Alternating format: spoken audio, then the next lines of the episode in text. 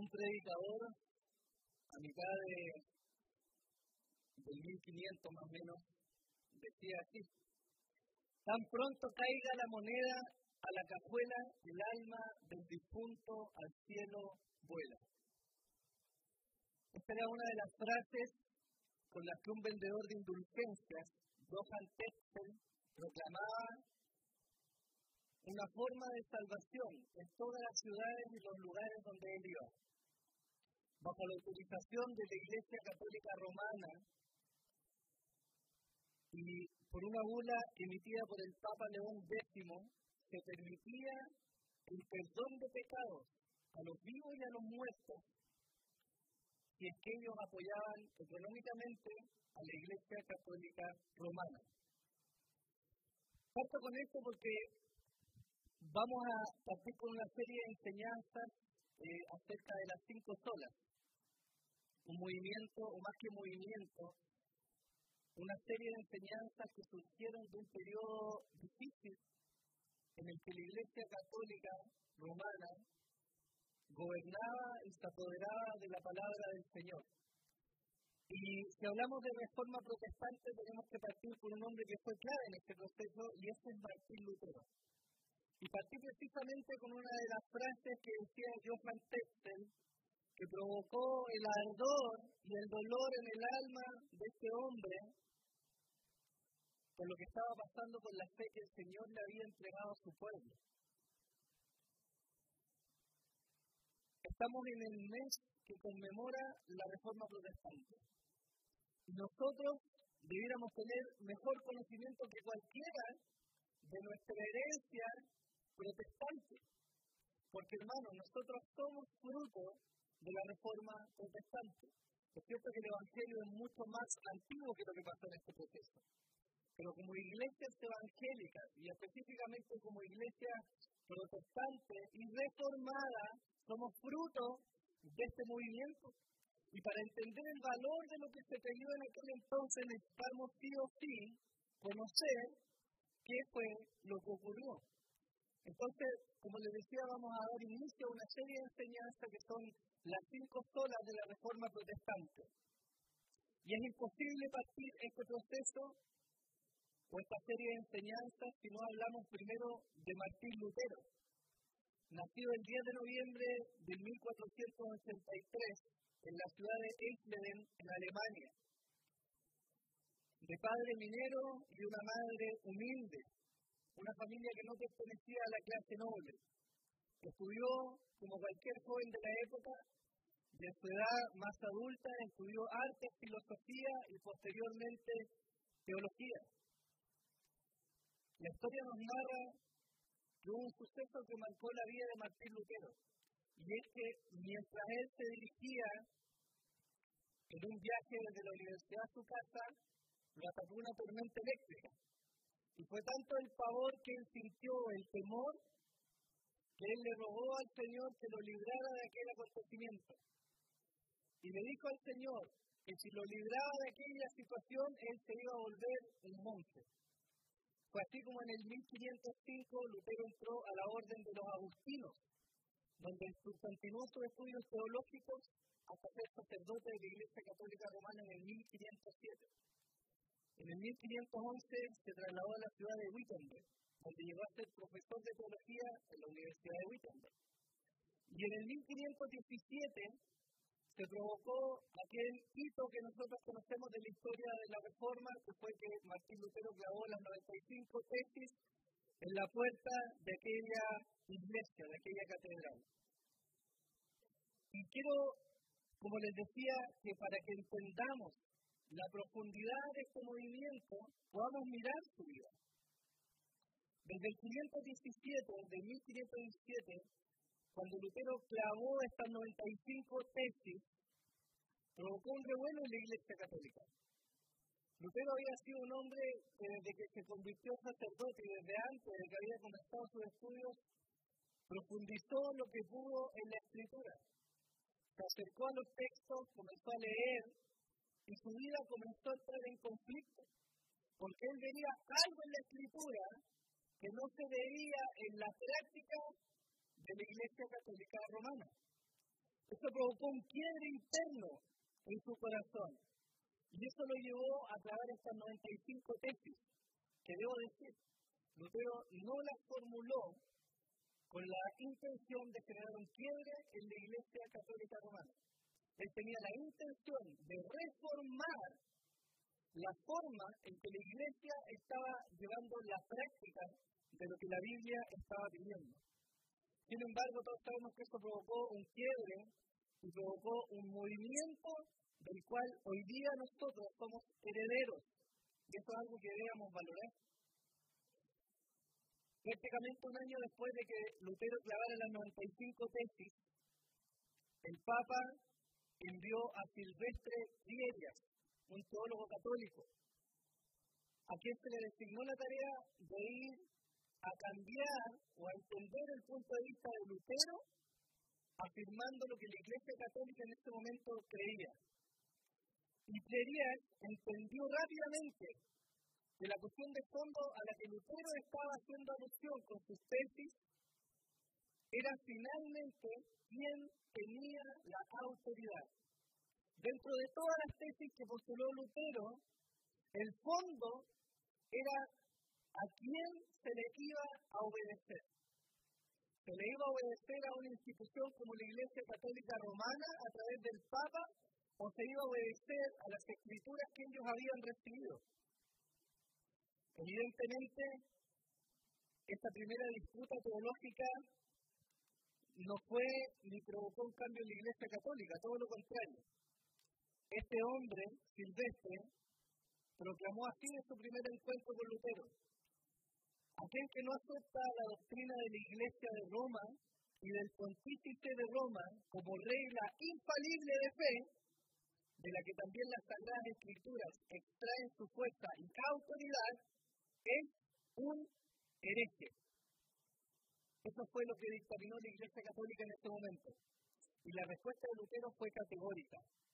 Como un diablo insidioso, usted pervierte las escrituras. Esa fue la respuesta de Lutero al sacerdote y teólogo católico que enviaron a debatir con él.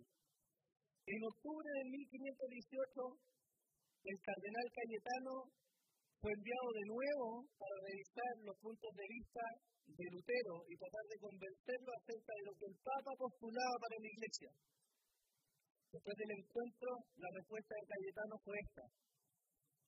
Los méritos de Cristo son un tesoro de indulgencia. Seguían sosteniendo que era válido que se perdonaran los pecados a través de un importe económico. Y Lutero vuelve a responder. No soy tan audaz como para que por un solo decreto oscuro y ambiguo de un papa humano me aparte de tantos y tan claros testimonios de la divina escritura. Porque como ha dicho uno de los canonistas, en materia de fe, no solo un concilio está por encima de un papa, sino cualquier fiel que está armado con mejor autoridad y razón. En el 1519, Johannes von se reúne con Lutero para sostener otro debate público acerca de la autoridad del Papa y los puntos de vista de Lutero. Este sacerdote entendía que en Mateo 16, 18 y 19, cuando el Señor le dice a Pedro sobre esta roca edificaré mi iglesia, él entendía, y la interpretación católica de ese momento era, que Pedro iba a ser el fundamento de la iglesia y que por lo tanto los que vinieran después de Pedro iban a ser los que gobernaran la iglesia de Cristo. También entendía él que según Juan 21, Pedro tiene autoridad sobre la iglesia porque le fueron entregadas estas llaves del reino. Y de nuevo la respuesta de Lutero fue, la roca no es ninguna iglesia en particular, sino la iglesia invencible que se encuentra allí donde la palabra de Dios es escuchada y creída. Es la fe la que posee las llaves, los sacramentos y la autoridad de la iglesia. En el 1520, el Papa León X emite una bula condenando las enseñanzas de Lutero y amenazándole con la excomunión de la Iglesia Católica Romana. En el 21, finalmente Lutero es excomulgado de la Iglesia Católica Romana. Y ese mismo año, en abril, él comparece ante la dieta de Roma. Quizás usted ha visto la película, conoce algo de historia, este es el momento en que se da la frase o el testimonio más famoso de Martín Lutero. él dice, a no ser que se me convenza por el testimonio de las escrituras o por una razón clara, pues no confío ni en el Papa ni en los concilios por sí solos, pues es bien sabido que a menudo se equivocan y se contradicen. Estoy atado a las escrituras que he citado y mi conciencia es cautiva de la palabra de Dios. No puedo ni quiero retractarme de nada, ya que no es bueno ni conveniente ir en contra de la conciencia. No puedo hacer nada más. Aquí estoy, que Dios me ayude. Amén. Finalmente, en el 1546, Martín Lutero fallece, después de haber tenido años de lucha contra la acechanza de la Iglesia Católica Romana. Lutero fue un pionero, pero no fue el único. Antes que él estuvieron hombres como John Hus, también un sacerdote católico, y antes de él, John Wycliffe. Todos tuvieron como rasgo distintivo luchar para que la Biblia pudiera ser escuchada por sobre la autoridad del Papa. Y empezamos esta enseñanza de las cinco solas, con la primera de las solas, que se llama sola escritura, que hace referencia precisamente al hecho del valor que tiene para la vida de fe la palabra de Dios. Lutero, al mostrar su defensa, y el centro de su tesis no fue otro sino el hecho de que quien norma la vida de fe de la iglesia nosotros, sino las Sagradas Escrituras. No hay una persona, un concilio, una institución o un gobierno que tenga autoridad sobre la Iglesia de Dios, sino salvo y única y exclusivamente la palabra de Dios. Y en este tiempo, hermanos míos, para que ustedes entiendan el contexto, la Biblia había sido quitada del pueblo. Las misas se practicaban en latín la gente de los diversos países no tenía el derecho a escuchar ni conocer la Biblia, salvo que conociera latín. Los reformadores que vinieron antes que Lutero lucharon para que la Biblia fuera traída al idioma del pueblo, porque ellos entendían que lo que daba el crecimiento y lo que traía convicción de pecado no era otra cosa sino las sagradas escrituras. Lutero había entendido bien lo que Judas dijo amados, por el gran empeño que tenía en escribiros acerca de nuestra común salvación. He sentido la necesidad de escribiros exhortando a contender ardientemente por la fe que una vez para siempre fue entregada a los santos. Fue uno de muchos que se levantó, defendiendo no una posición para él. Él no se levantó defendiendo un tipo de movimiento particular, una denominación. que se levantó defendiendo el valor de la Sagrada Escritura.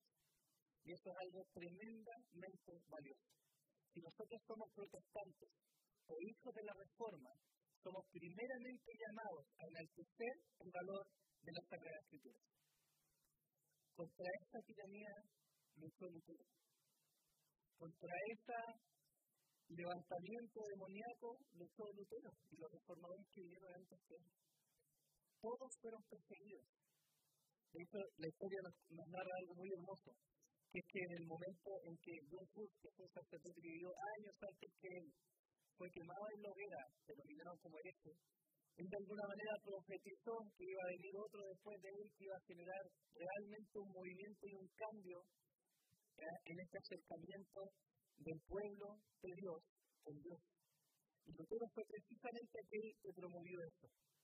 Entonces, si nosotros hablamos de sola escritura, ¿qué significa? Y quiero partir primero por aquello que no es, para que entendamos bien lo que realmente está hablando esta doctrina.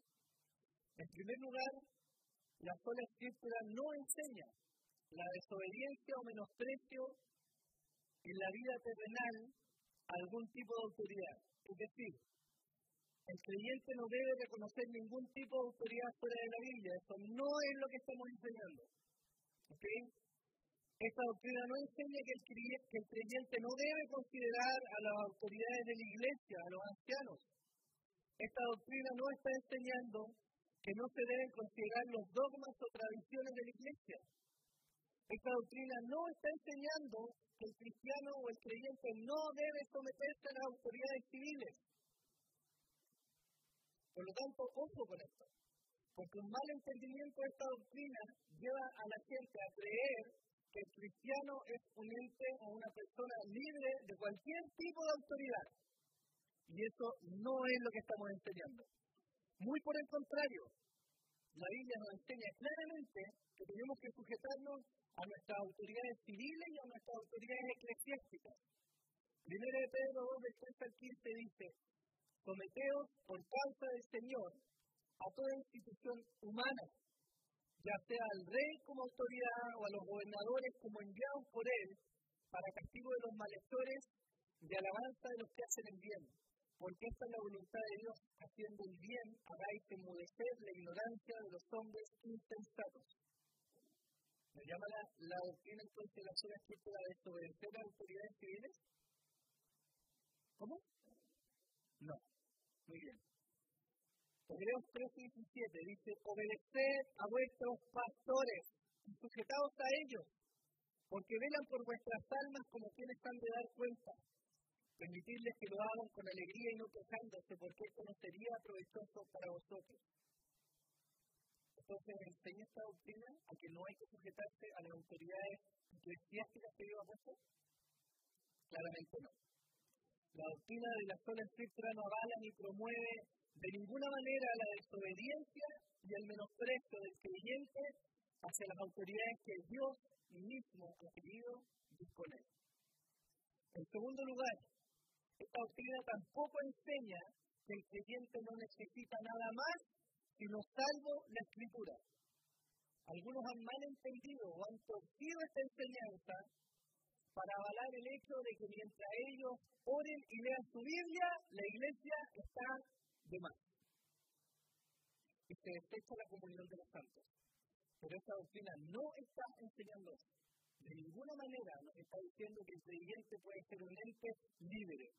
Entonces saquémonos esta idea de que el creyente puede funcionar como tal alejado de la iglesia local, porque esto, hermanos míos, no es lo que la Biblia enseña. El creyente cumple su función dentro del cuerpo de Cristo, no puede alejarse de él. Hebreos 10:25 dice, no dejando de congregarnos como algunos tienen por costumbre, sino exhortándonos unos a otros y mucho más al ver que aquel día se acerca. Primero de Pedro 2.5 dice, también vosotros, como piedras vivas, sed edificados como casa espiritual para un sacerdocio santo, para ofrecer sacrificios espirituales aceptables a Dios por medio de Jesucristo. ¿Nos manda la Biblia a congregarnos? ¿Nos manda a permanecer en el cuerpo? Entonces, ojo con la interpretación que nosotros le podemos dar. Hay muchos movimientos hoy día que abogan por un cristianismo libre, en el cual las personas solo les basta su comunión personal con Dios y que conozcan algo de la Biblia para alejarse de la iglesia. Pero eso no es sino un engaño de Satanás y es una forma de torcer la veracidad de la Escritura. Esto no lo está enseñando esta doctrina. ¿Se entiende? Entonces, ¿qué es esta doctrina? ¿A qué está apuntando? Hay una definición que es muy eh, valiosa, que dice sola escritura, significa que solo la escritura, por ser la palabra inspirada de Dios, es nuestra autoridad inerrante, suficiente y definitiva para la iglesia. Lo voy a leer de nuevo.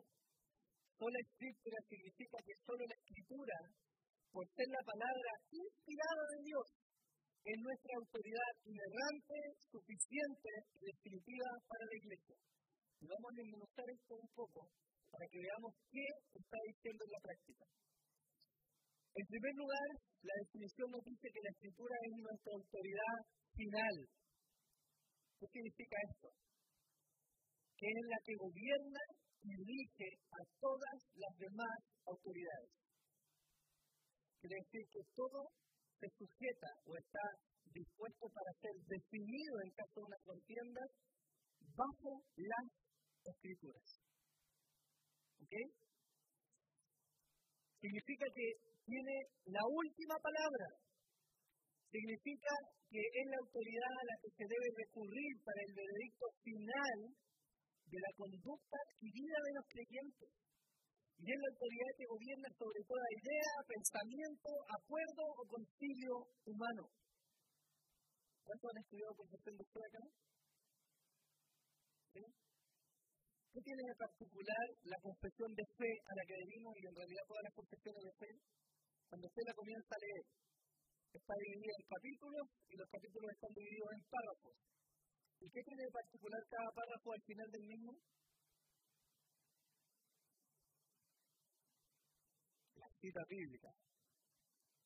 Que le decir a los profes tenemos que hablar. Tiene de particular la cita bíblica. Porque la confesión no es la escritura, sino es una condensación de la fe que nosotros tenemos a través de la escritura. Y entonces, como particularidad, tiene que cada párrafo termina con una lista de versículos para mostrarnos que desde la escritura se está sacando lo que la confesión dice. ¿Ok? Tenemos un buen ejemplo de los hermanos de Berea. Cuando Pablo y Silas se acercaron a esta localidad y comenzaron a enseñar las Sagradas Escrituras, ellos hicieron algo muy valioso. En estos 17, 10 y 11 dice, enseguida los hermanos enviaron de noche a Pablo y a Silas a Berea, los cuales al llegar fueron a la sinagoga de los judíos. Y estos eran más nobles que los de Tesalónica, pues recibieron la palabra con toda solicitud, escudriñando diariamente las escrituras para ver si estas cosas eran así. Los bereanos tomaron la palabra de Pablo y Silas y la contrastaron con qué? Con lo que decían las sagradas escrituras. Porque ellos entendían que esa era su autoridad y eso era lo que finalmente normaba lo que podían recibir o no.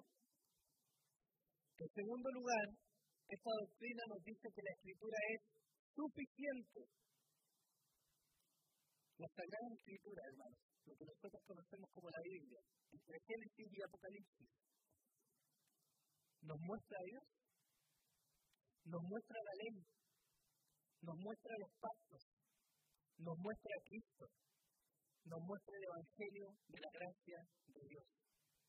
Por lo tanto, cuando se habla de la suficiencia de las Escrituras, los formadores hablaron de que estos textos tienen todo lo necesario para conducirnos a la salvación. Hermanos, no hay nada fuera de la escritura que nos haga falta para alcanzar la salvación. Todo lo que usted y yo necesitamos para conocer la salvación, para conocer cuál es el camino, para conocer qué es lo que Dios desea, está en las Sagradas Escrituras. No hay nada fuera de la Biblia que usted necesite. Amén. Por lo tanto, es suficiente también. Pablo le escribió a Timoteo, toda escritura es inspirada por Dios y útil para enseñar, para reprender, para corregir, para instruir en justicia, a fin de que el hombre de Dios sea perfecto, equipado para toda buena obra. Hermano, lo que usted y yo necesitamos aprender, aquello en lo que debemos ser reprendidos, lo que necesitamos corregir, y aquello en lo que debemos ser instruidos, todo lo que necesitamos para nuestro perfeccionamiento, todo está en las Sagradas Escrituras. ¿Lo qué? En tercer lugar, la definición nos dice que la escritura es inerrante. Y esto es muy, muy, muy importante. Hay una secuencia lógica dado que la escritura es la palabra inspirada de Dios, entonces, hermano mío, debe ser inerrante. Esto quiere decir que no contiene errores en aquello que nos está diciendo. Porque Dios es el autor y porque Dios es perfecto. Por lo tanto, si hemos de reconocer la Sagrada Escritura como la palabra inspirada de Dios, hemos de afirmar entonces no contiene errores.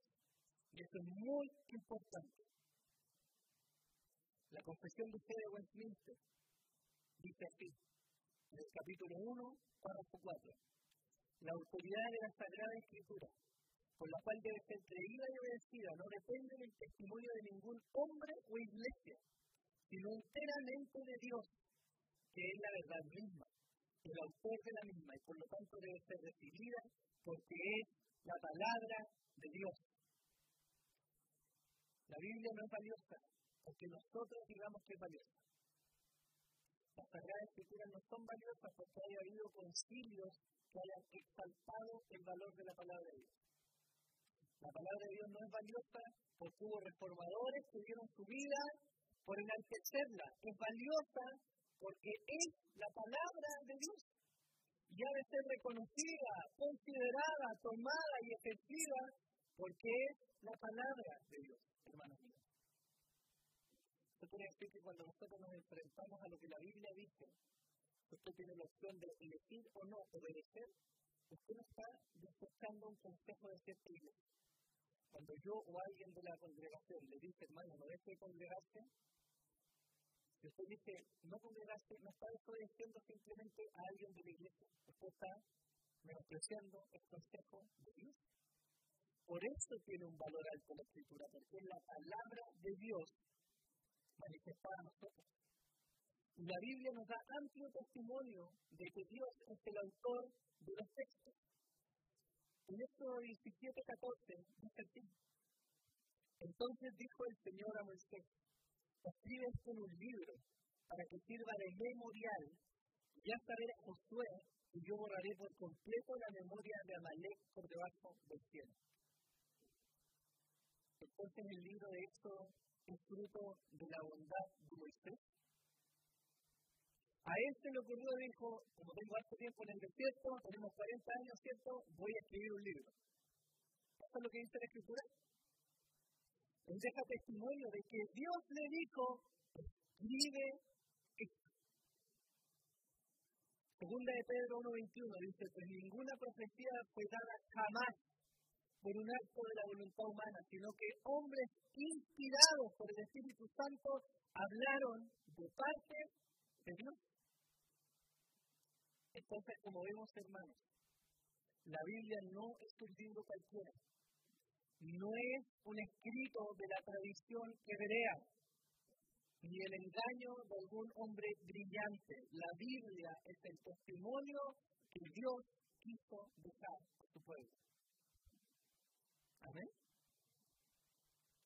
Si esto es así, nuestra conclusión lógica es que entonces las escrituras son inerrantes, son suficientes y son autoritativas para la vida de la iglesia. Es decir, son las que ponen la norma de lo que se espera de los creyentes en términos de conducta, de su fe y de cómo deben vivir su vida. Es importante tener la escritura. Porque nosotros lo vemos así. Y quizás nos cuesta entender esto. Pero Lutero vivió en un tiempo, hermano, en que la iglesia que tenía el monopolio de la escritura hacía aberraciones con el pueblo. Había gente, y se vivía aquí en Chile, a los protestantes se les negó ser enterrados en, en cementerios, ¿se acuerdan? No? Las cosas comunes de nuestros antepasados cristianos aquí en este país se dieron porque la Iglesia Católica Romana tenía el derecho y la potestad y el gobierno de elegir quién iba a dónde. Se distanció a la gente de la Escritura. Y los reformadores lucharon para que se entendiera el valor de la misma Escritura. Lo que hacía Johann Coxel era una aberración tremenda, Dar un billete o una moneda como, como algo de cambio para obtener la salvación cuando Lutero le dio Gálatas y se dio cuenta de este regalo tan maravilloso que era la salvación y que lo único que hacía falta para ella era tener fe en la obra de Jesús, se le desarmó el mundo, hermanos. Porque no hay nada que nos pueda privar de la salvación sino el Señor mismo. En esta iglesia, hermanos, y en cualquier iglesia que se proclame auténticamente cristiana, no es el pastor ni son los miembros quienes deciden quién es o no cristiano Es la escritura, hermanos, la que norma la vida de un creyente. Es la escritura la que pone los indicativos y nos da el testimonio de los frutos que nosotros podemos ver como una muestra de que alguien realmente es cristiano. Por lo tanto, nosotros en la iglesia jamás somos jueces para decir quién es y no es cristiano. No se malentienda así lo que es la. Porque si hay facultades que le fueron dadas a la iglesia. Pero en definitiva, hermanos, un creyente es aquel que pone su fe profunda y sinceramente en la obra de Jesús. Y aquel que lo ha hecho honestamente va a dar frutos en su vida. Va a ser consecuente. Amén. ¿Qué evidencias tenemos de lo que yo le estoy diciendo? Deuteronomio 4, del 1 al 2, dice, Ahora pues, oh Israel, escucha los estatutos y los decretos que yo os enseño, para que los ejecutéis a fin de que viváis y entréis a tomar posesión de la tierra que el Señor, el Dios de vuestros padres, os da. No añadiréis nada a la palabra que yo os mando, ni quitaréis nada de ella, para que guardéis los mandamientos del Señor vuestro Dios, que yo os mando. Usted le hablaba, ¿cierto?, de parte de Dios a esta nueva generación que iba a entrar a poseer la tierra. Y lo primero que les dice, de parte de Dios, escucha los estatutos y los decretos que yo os enseño. ¿Quién me está enseñando al pueblo? Moisés. ¿O era el pueblo de Dios? El pueblo de Dios, ¿no? Josué 1 del 7 al 8. Solamente sé fuerte y muy valiente Cuídate de cumplir toda la ley que Moisés mi siervo te mandó. No te desvíes de ella ni a derecha ni a izquierda, para que tengas éxito donde quiera que vayas. Este libro de la ley no se apartará de tu boca, sino que meditarás con él de día y de noche, para que puedas hacer todo lo que en él está escrito. Porque entonces harás prosperar tu camino y tendrás éxito. Salmo 119, versículo 105. Lámpara es a mis pies tu palabra y luz para mi camino. El salmista reconoce la suficiencia de la palabra de Dios. Miren lo que dijo Jesús en el Nuevo Testamento, en Lucas 24, desde el versículo 44 al 49. Y les dijo, esto es lo que yo decía cuando todavía estaba con vosotros, que era necesario que se cumpliera todo lo que sobre mí está escrito. ¿Dónde está escrito? En la ley de Moisés, en los profetas y en los salmos. La ley, los profetas y los salmos era una forma común de referirse a lo que nosotros conocemos como Antiguo Testamento. Es decir, Jesús no está desechando la Biblia que tenían ellos, que era el Antiguo Testamento. Jesús está validando el Antiguo Testamento y es más, les está diciendo a sus discípulos, el Antiguo Testamento daba testimonio de mí. Y fíjense lo que dice a continuación. Entonces les abrió la mente para que comprendieran qué? Las escrituras. Y les dijo, así está escrito. Escrito pareciera resucitar entre los muertos al tercer día y que en su nombre se dedicara el arrepentimiento para el perdón de pecados a todas las naciones, comenzando desde Jerusalén. Vosotros sois testigos de estas cosas, y aquí, yo enviaré sobre vosotros la promesa de mi Padre, pero vosotros permaneced en la ciudad hasta que seáis investidos con poder de lo alto. ¿Qué es lo que está haciendo Jesús con las Escrituras? ¿La está desechando? ¿Está apelando a la tradición hebrea? ¿O más bien está afianzando la fe de sus discípulos en aquellos textos que habían sido entregados por Dios. Lo último, ¿no?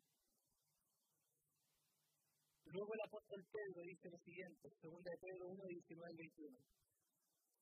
Y aquí tenemos la palabra profética más segura, a la cual hacéis bien en prestar atención como una lámpara que brilla en lugar oscuro, hasta que el día del punto y el lucero de la mañana aparezca en vuestros corazones. Pero ante todo, saben esto, que ninguna profecía de la Escritura es asunto de interpretación personal, pues ninguna profecía fue dada jamás por el acto de la voluntad humana, sino que hombres inspirados por el Espíritu Santo hablaron, un ahí? De parte de de parte de Dios. Y el apóstol Pablo confirma lo mismo después escribiendo a Timoteo, porque le dice, toda escritura es inspirada por, por Dios. Por lo tanto, lo que Lutero estaba haciendo en este tiempo, y aquello por lo que otros habían muerto antes que él, era enaltecer lo que Dios había dicho por sobre lo que la Iglesia Católica Romana estaba diciendo. El conflicto por el cual empezó esta época de la reforma fue un tema de autoridad. Hermanos, ¿quién manda? Ese era el problema. ¿Quién manda? ¿Qué va a mandar? Yo me pregunto si para nosotros hoy día la palabra de Dios es realmente aquella que regula y rige nuestra vida. O venimos a la iglesia a escuchar buenos consejos. Porque la escritura, que es la palabra de Dios, posee la autoridad de Dios. Es suficiente para la salvación y la vida del creyente. No posee ni contradicción, porque Dios mismo es perfecto. Y esto es lo que Lutero estaba levantando en sus 95 años. Hermanos míos, las voces humanas pueden fallar y han fallado, ¿o no? ¿O no han fallado a lo largo de la historia? Porque ni aún Lutero, con toda su teología, aceptó todos los puntos doctrinales. ¿Por qué no? no? Las revelaciones humanas pueden fallar y han fallado, ¿no? Pero la palabra de Dios es perfecta y no falla jamás. Pues eso quiere decir amén, pero está bien. Vamos a avanzar. Mateo 5, 18, porque en verdad os digo que hasta que pase el cielo y la tierra no se perderá ni una letra más pequeña ni una tilde de la ley hasta que todo esto se cumpla. El conflicto que provocó todo este despertar de la reforma un tema de autoridad. Y eso es importante, hermano. Porque en nuestra vida, como seres humanos, fuimos creados para reconocer autoridad. ¿No? O hay alguna alma libre aquí que se manda solo, que diga, no, si yo me mando solo. Hermanos míos, en la práctica eso no existe. Porque aunque usted sea una persona que trabaje de manera independiente por la vida, usted alguien le tiene que rendir cuenta. Porque usted no va, ¿cierto?, al banco central y usted imprime su propio billete. Aunque sea alguien que diga, yo tengo mi empresa y me mando solo y trabajo a la hora que quiero, el día que usted esté contrato y trabaja para alguien, ese alguien le va a decir, el cumplimiento dónde está, y usted agacha el medio, ¿cierto? Y por los billetitos que le llenan, se somete, ¿no? ¿No estoy mintiendo? Y los demás que trabajamos apatronados, rendimos cuenta, ¿no? Y en la casa, ¿acaso no hay un modelo de autoridad o no? Porque mandan las mujeres, ¿eh? Ah, alguno dijo amén por eso.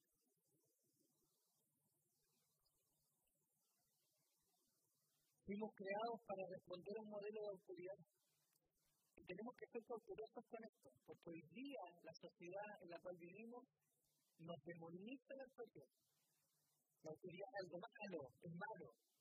Yo he conocido casos, un caso muy cercano y querido de una persona a la que se le decía, no, no, no, no, no estudies, no, es independiente. Porque tú tienes que ser tu propio dueño de tu tiempo, de tu vida, pero la verdad, hermano mío, eso no existe.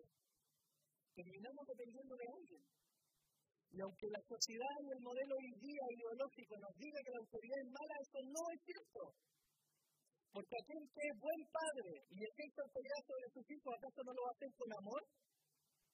¿Acaso no va a ejercer con amor el dominio de sus hijos para que ellos les vaya bien o no. Porque es cierto que hay malos padres que ejercen mal su autoridad sobre su casa, pero hay muchos que con temor de Dios ejercen autoridad para el bien de sus hijos en el futuro. ¿no? Y esta autoridad no tiene nada de malo. Y la autoridad de Dios sobre su pueblo no es para maldición, ¿sí? Que nosotros seamos rebeldes y nos guste, no nos guste reconocer esa autoridad es otro problema. Pero Dios es bueno y bondadoso, ¿no? Por lo tanto, todo el consejo que nos da Dios es para nuestro bien. Hermanos, si en esto Dios no gana nada. Nosotros no hacemos a Dios más grande, más santo, más poderoso, más rico. No aportamos nada a la vida de Dios, pero Él aporta todo a la vida de su pueblo. Por lo tanto, es un tema de autoridad. Si nosotros pensamos en esto, hoy día, deberíamos preguntarnos, bueno, después de más de 500 años, ¿vale la pena atesorar la sola escritura? Yo digo, ¿vale la pena atesorar esto? Porque deberíamos preguntarnos entonces cuál es la fuente final de autoridad para el creyente. ¿Qué va a moldear nuestro pensamiento y nuestra vida? Voy a tomar una licencia y un paréntesis. Porque no sé si decirlo como nombre de la iglesia, yo creo que sí, porque es lo que la Biblia enseña, desde mi perspectiva. Nosotros no tenemos ningún problema con la psicología, en términos de que existe. Pero sí creemos que la escritura rige y moldea y conoce el corazón del hombre de manera muy particular. Porque de todo lo creado en la tierra, el hombre es creación particular y especial de Dios. Por lo tanto, si hay alguien que conoce quién es el hombre, es Dios. Y la psicología puede arrastrar por fuera y ver patrones y ver métodos, pero no puede jamás moldear el corazón del hombre. Por eso usted va a escuchar de mí, quizás lo escuchó el pastor Arturo en algún momento y lo ha recibido por ahí, no, porque ustedes no creen en la psicología. Hermanos míos, ¿cómo voy a creer en la psicología para transformar el corazón del hombre si no puede hacerlo? Es imposible que lo haga. No puede tener acceso, si no por medio de la escritura, a transformar el corazón del hombre. Y esa es nuestra posición, debería desde la escritura. Por lo tanto, es un tema de nuevo de autoridad. ¿A quién le vamos a creer? Y hoy esto es relevante porque hay peligros que se manifiestan hoy día. Hay un peligro particular en este tiempo respecto a si nosotros creemos que la Biblia es la palabra de Dios o si contiene la palabra de Dios. Y fíjense que es una sutileza. esta sutileza es realmente relevante. Porque si yo quisiera afirmar que la Biblia contiene la palabra de Dios, entonces la pregunta lógica que viene a continuación es, bueno, si la Biblia contiene la palabra de Dios, de todo lo que está comprendido en la Biblia, ¿qué es palabra de Dios y qué no es palabra de Dios? Alguien podría pararse y definir, no, este versículo sí, este versículo no, este versículo sí, este versículo no. No se puede hacer. Por lo tanto, nosotros corremos un riesgo de abrazar ese relativismo respecto a la autoridad o a la inspiración de la Biblia. Por eso la escritura es sabia y el apóstol fue claro en decir, toda la escritura es inspirada por Dios toda la escritura. Este pequeño versículo que dice Jesús lloró, eso fue inspirado por el Espíritu. Esos versículos que no nos gusta leer, ¿cierto? Cuando vemos que Dios les dice, sube a Malek y mata a las mujeres, a los niños, a los animales. Hermanos, eso fue inspirado por Dios. Y tiene un propósito de ser dentro de una narrativa que nos está explicando cómo Israel se fue conformando. Pero toda la escritura es inspirada por Dios yo le invito, en este tiempo donde se relativiza lo que es la escritura, seamos firmes en defender lo que ella es. Hoy día nosotros vivimos en libertad y seguramente nadie nos va a tirar piedras aún, porque es lo que creemos. Pero Lutero y sus antecesores fueron muertos por defender no una posición, ellos no defendieron un ministerio o una denominación, eran católicos romanos ellos defendieron que la Biblia se levantara como la fuente de autoridad sobre la cual la iglesia debía ser gobernada. ¿Amén? Hay otro peligro, es la ignorancia limitada de la palabra de Dios. Algunos van a decir, no es que la Biblia contiene errores. Y ahí es donde nosotros tenemos que ser firmes. En los tiempos de Lutero había una ignorancia ilimitada por parte de la Iglesia Católica Romana. ¿Qué afirmaban ellos? Ellos no decían que la Biblia contenía errores. Al contrario, los católicos romanos creían que la Biblia era inerrante. Pero ellos creían que aparte de la Biblia había otra fuente de revelación, que era la tradición. Por lo tanto, ellos decían, la palabra de Dios es la revelación de Dios y es inerrante, pero también está la tradición. Y ahí estamos en conflicto. Porque no pueden haber dos fuentes de autoridades que se contradigan. La Biblia dice que el ministro debe ser un hombre casado, de buen testimonio, y la Iglesia, Católica Romana está diciendo que su ministro fuera un hombre serio, hay un problema. Porque si la Biblia nos enseña por un lado que la salvación es solamente por fe, y la Iglesia Católica Romana está diciendo que la salvación se puede hacer por medio de un pago, hay un problema. Entonces, alguien está mintiendo. Si nosotros consideramos que la Biblia tiene errores, vamos a estar en conflicto con los fundamentos de nuestra fe. Y es un desafío, pero así como lo vivieron los reformadores y lo han vivido distintos hombres a lo largo de la iglesia, el llamado a confiar en lo que la Biblia dice. Porque su tiempo Dios manifiesta efectivamente que tenía razón. Esta ignorancia limitada nos abre una brecha que es peligrosa, porque es el puntapié para aquellos que dicen que Dios puede traer algo nuevo, fuera de los límites de la Escritura. Hoy día, hermanos míos, estamos plagados de pseudo iglesias y de pseudo ministros del Evangelio que tuvieron una revelación, que estuvieron orando y Dios les dijo, le enseñan una santa estupidez desviando a la iglesia Dios.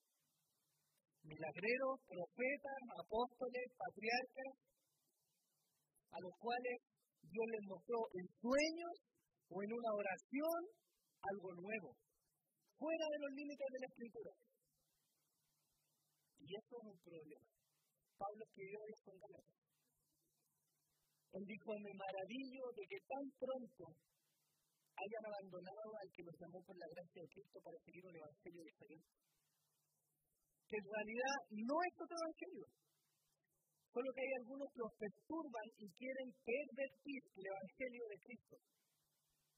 Los ministros de esta iglesia, de esta iglesia, Pablo dice, pero que aún nosotros o un ángel del cielo les anuncia otro evangelio contrario del que le hemos anunciado, sea anatema. Como hemos dicho antes, también se lo digo ahora, si alguno os anuncia un evangelio contrario al que recibiste y sea anatema. Porque busco ahora el favor de los hombres o el de Dios. O me esfuerzo por agradar a los hombres. Si yo todavía estuviera tratando de agradar a los hombres, entonces no sería siervo de Cristo. Por eso tenemos el deber de estudiar toda la Biblia. Y tenemos el deber de ser expositivos en nuestra predicación hicimos una pausa en nuestra Y escuché en más de una ocasión, o sea, pura ley. O sea, lo único que hace es pegarnos en la cabeza que somos malos, que somos malos, que somos pecadores, hermano. Yo no tengo ni un derecho ni autoridad para dejar de enseñar lo que la Biblia dice. Si usted va a recibir el consejo de Dios y lo va a atesorar, es su decisión. Pero la Biblia debe ser enseñada de pata a pata porque confiamos en que Dios, hermanos míos, trae el entendimiento y la revelación a su pueblo. Amén. Entonces, bajo el pretexto de nuevas revelaciones, algunos solicitan a los creyentes que entreguen sus casas. Hermanos, hoy día vamos a hacer un evento especial. Traiga su cheque, deje la llave del auto acá en el altar y Dios le va a dar un milagro. Hermanos, eso no es lo que enseña la Biblia. Algunos validan la poligamia no es que Dios me dijo que podía tener más de una esposa. Porque Dios me dijo una revelación nueva. Algunos validan desechar a su cónyuge. No, porque Dios me dijo que aunque esté casado, tengo que dejarlo porque hay algo mejor. Algunos validan el pastorado femenino. Algunos validan no solamente el pastorado femenino, sino que haya personas con una orientación sexual que claramente no defiende la escritura siendo ministro. Cuando tenemos el estándar de la Biblia muy bien definido. Y la lista es larga, hermanos, de las cosas y las perversiones que hoy día existen. Pero todo esto tiene una misma fuente. Y es creer que hay revelación fuera de los límites de la escritura. quiero hacerles una aclaración. Yo no estoy diciendo de ninguna manera que Dios no pueda hablarle a su pueblo, o por una visión, o por un sueño, o por lo que usted quiera. Lo que le estoy diciendo yo es que si Dios le habla algo fuera de lo que dice la Biblia, eso no tiene ninguna forma de ser permitido de la Dios es capaz de hablar a su pueblo, ¿no? Y Dios confirma su palabra. Ese debería ser el primer símbolo que nosotros los cristianos debemos tener cuando recibimos a alguien. Cuando se acerca el profeta o alguien a hablar o tenemos un señor hermano, usted toma la Biblia y filtra a través de la Escritura. Porque ese es nuestro parámetro. Y cuando no damos este espacio, entonces damos espacio a que cualquier tontera pueda crecer dentro de la iglesia. Hebreos 1 del 1 al 2 dice, Dios, habiendo hablado hace mucho tiempo, en muchas ocasiones y de muchas maneras a los padres por los profetas, en estos últimos días nos ha hablado por su Hijo, a quien constituyó heredero de todas las cosas por medio de quien hizo también el universo. La sola escritura no está hablando, ni entra en esto, a pesar de que se toca. No está hablando de la formación del canon, pero sí nos está diciendo que el canon se cerró. Hebreos 1 nos está diciendo en la antigüedad Dios habló de muchas formas a su pueblo. ¿Te habló de muchas formas, no? ¿No le habló a Moisés a través de una zarza? ¿Sí no? ¿No se reveló a los profetas a través, a, a, a, a través de un, de torbellino, de un terremoto? Dios no habló así. Y los profetas hablaron la palabra de Dios. Pero fíjense que cuando entramos al Nuevo Testamento, Jesús mismo lo dice. Tenemos al último de los grandes profetas. ¿A quién? ¿A? A Juan el Bautista. Y Juan el Bautista termina siendo el último de los profetas. Y de ahí en adelante no hay más profetas. ¿Sabe por qué? Porque los profetas hablaban no solo visiones, ellos manifestaban al pueblo lo que Dios había dicho, pero ellos hablaban de que iba a venir. Y el que iba a venir. Por lo tanto, se van los profetas y viene el Hijo. Y el Hijo enseña a sus discípulos. ¿Y los discípulos de quién escriben? Del Hijo. Por lo tanto, el canon de la escritura se cierra con los escritos de los apóstoles. Y ya no hay nuevas revelaciones. No hay nada más que se vaya, que se a añadir a la escritura. Cuando nosotros damos espacio y decimos, no, que puede haber algo más, yo le digo, bueno, así nacieron los adventistas con el tema de White. Una nueva revelación, una nueva forma y una nueva denominación. No es cristiana, por lo demás. No por lo menos bajo los estándares bíblicos. Asimismo nacieron los mormones, por Joseph Smith, porque un ángel cierto le reveló que había otro libro que nadie conoce, pero supuestamente está en Seattle, en Estados Unidos, ¿cierto? y se levantó un movimiento. Y así también nacieron los testigos de Jehová. Y yo le pregunto cuántos movimientos van a salir, la super el movimiento católico, los patriarcas, los ángeles, los tallarines, y lo que usted quiera. Si damos espacio a entender que hay nuevas revelaciones, pero la escritura no nos dice eso. Por lo tanto, vale la pena hoy día, 500 años después de este movimiento, asesorar la sola escritura por supuesto que vale la pena. Jesús dijo en Juan 5:39, ustedes examinan las escrituras porque piensan que en ellas tienen vida eterna. Y ellas son las que dan testimonio de mí. A través de la Sagrada Escritura, hermanos, nosotros podemos ser consolados, animados, ser llenos de fe, ser exhortados, corregidos, tener esperanza y seguridad y tantas cosas más.